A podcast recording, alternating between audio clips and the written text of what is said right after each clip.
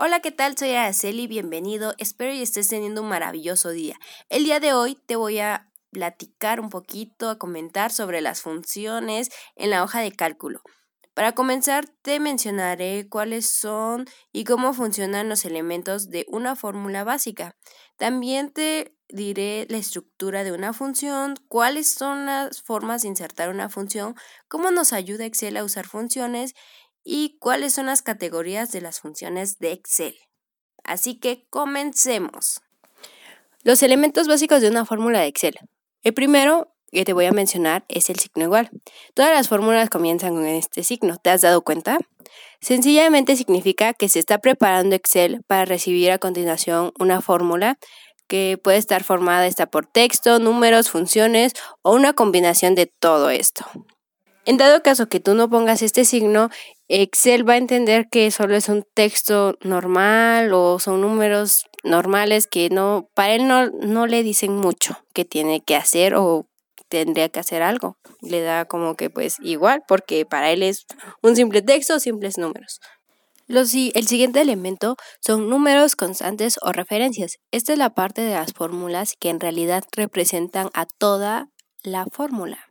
Una fórmula de Excel, como te dije, puede tener números que son constantes o referencias a celdas, que estas también se les menciona o se les conoce como variables. Incluso puede contener funciones que actúan en conjunto. La ventaja de tener referencias en un lugar de constantes en la fórmula es de que puedes combinar el comportamiento de un montón de filas e incluso de hojas, libros de trabajo, simplemente con cambiar el valor de alguna o varias celdas. El siguiente elemento son los símbolos matemáticos. Si tuviéramos números conjuntos entre sí, ya sean variables o constantes, pero sin tener algún símbolo matemático, eh, pues en sí no le estás diciendo como que debe hacer Excel, ya sea símbolos como el de suma, el de resta, el de multiplicar, el dividir. Estas son como operaciones más básicas, pero también podemos llegar a hacer operaciones o cálculos matemáticos más complejos en lo cual nosotros podemos ir alternando constantes, variables, poniendo símbolos, entre muchas operaciones en una sola celda que este programa ya lo realiza. Está muy padre esto, pero también tenemos otro elemento que son argumentos.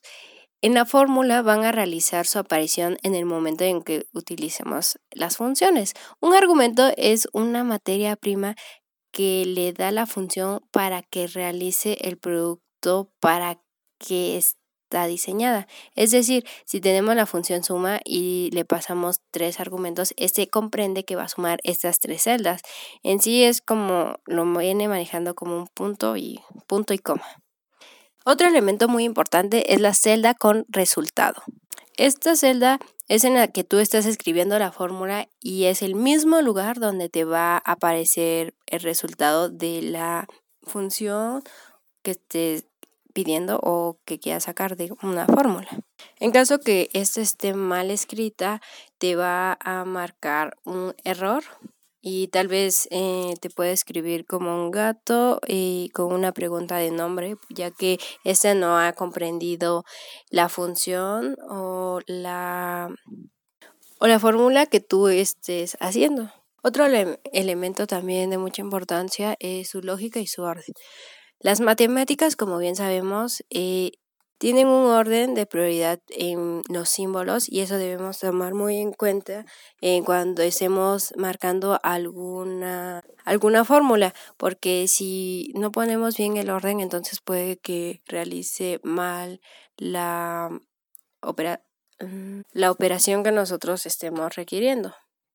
Como parte número dos, ¿cuál es la estructura de una función? Bueno, la función es la fórmula predefinida por Excel que opera uno o varios de los valores. Como bien te dije, argumentos también son conocidos en un, orden determinado, que es una estructura que va llevando.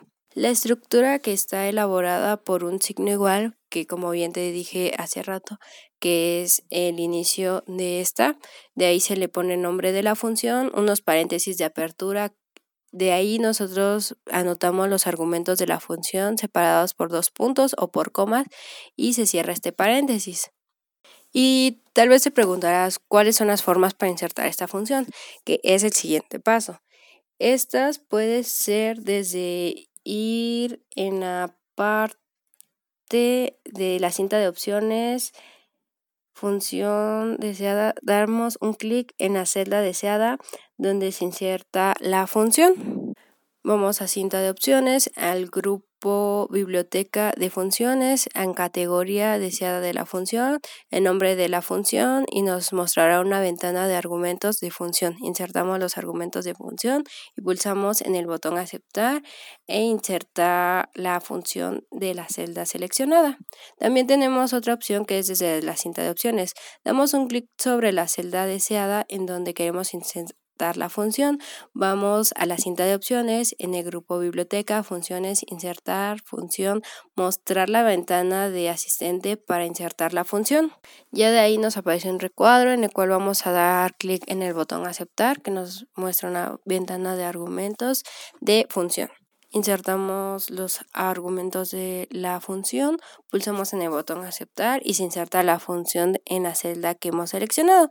También tenemos otro que es desde la barra de fórmulas. Damos un clic sobre la celda deseada donde queremos insertar la función. Vamos a la barra de fórmulas, pulsamos en el botón de la fx que es de fórmulas, insertamos la función que se mostrará del asistente para insertar la función. Seleccionamos la categoría de la función que deseamos eh, instalar y de ahí mostramos, se mostrará en la ventana de argumentos la función. Pulsamos en el botón aceptar que nos mostrará la ventana de argumentos de función.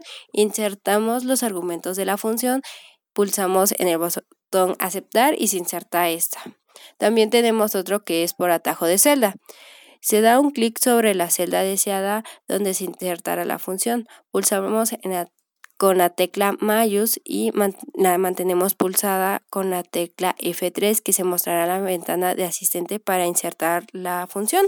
Seleccionamos igual la categoría, la función y seguimos los pasos como en las dos anteriores. También tenemos otra opción que es escribiendo en la barra de fórmulas. Eh, damos un clic sobre la celda en la cual vamos a insertarla, escribimos en la barra de fórmulas esa larga que encontramos en nuestra pantalla, le damos el signo igual en las primeras letras de la función que queremos hacer. Por ejemplo, si queremos sumar, eh, empezamos a escribir su y ya de ahí nos aparece una lista de las cuales se van derivando. De ahí en el menú emergente le damos clic sobre la que, queremos insertar y inmediatamente seleccionamos sobre qué queremos hacer esta función y se realiza. Como podemos ver, eh, nos ayudan estas funciones bastante porque ya nosotros no tenemos que realizar las operaciones eh, con nuestra pluma o estar con la calculadora sacando cuentas y todo eso, sino ya nada más seleccionando las celdas donde están los datos que queremos ir realizando estas operaciones, ya directamente el programa nos los hace muy eficientemente. De ahí, por último, vamos a ver cuáles son las categorías de las funciones en Excel, que son las siguientes. Son financieras. En esta categoría encontramos una cantidad de funciones de cálculos, ya sea de pagos, de amortizaciones, intereses, depreciaciones, entre otros. También tenemos la opción de fecha y hora, en la cual nos viene manejando esta función en relación al mismo. También tenemos matemáticas y trigonometría, que son pues lo que más nos cuesta a nosotros sin duda alguna y nos ayuda a sacarnos de muchos apuros. También tenemos de estadística, los cuales este, van sacando pues todos los cálculos relacionados con esto, el de búsqueda y referencia. También tenemos el de base de datos, el de texto, el de lógicas, el de información y eso sería todo. Gracias.